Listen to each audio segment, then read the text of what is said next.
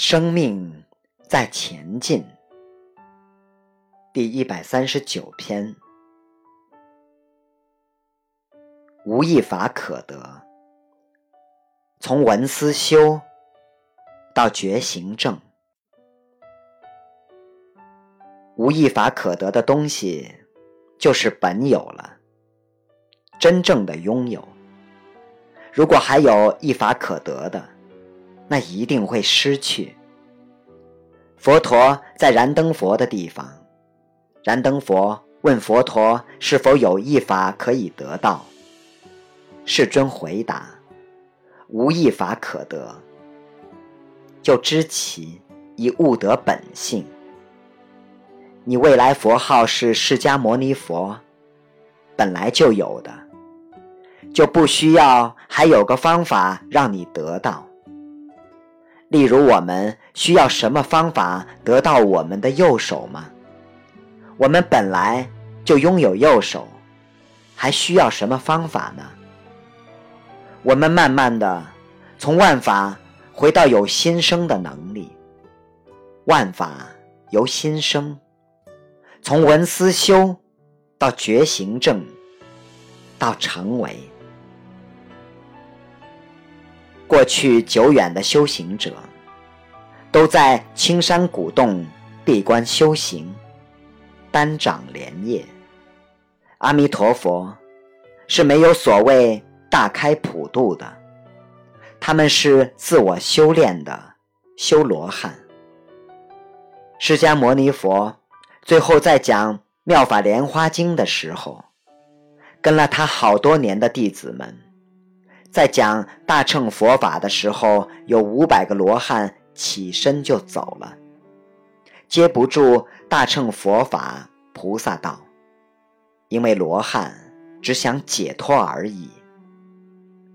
他们活在个人的世界里，他们慢慢到了半山腰或者接近城市的边缘，盖庙宇继续修行，之后。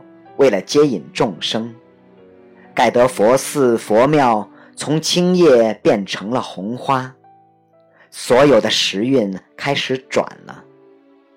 莲花虽然有不同的颜色，却以红色为正色。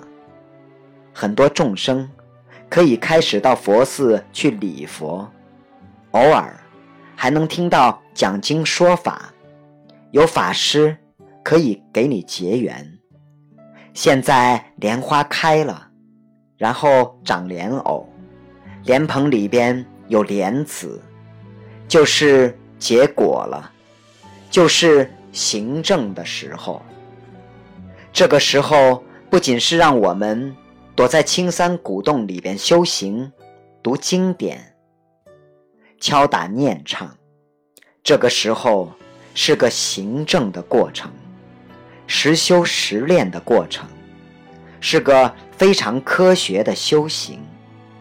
最后成为那样的人，就活出应无所住而生其心的生命状态，活出事来则应，事去则静的生命状态，活出慈悲喜舍的生命状态，活出该活出的状态。修行有修行的时运在，我们要懂得观时运，就像以前我讲的条码、二维码、X 光、核磁共振等等，我们能从这个发展知道未来发展是什么，时运又是什么。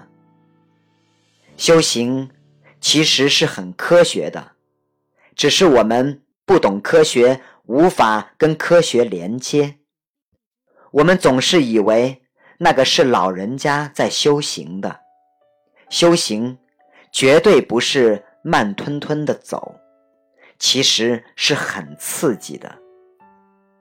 当我们有所领悟的时候，我们会觉得很刺激，一下子颠覆了之前很多的看见。通过一天半。我们看世界的眼光不同了，我们的线条变柔和了。我们开始有人生的着力点了，生命开始丰富起来，有色彩了。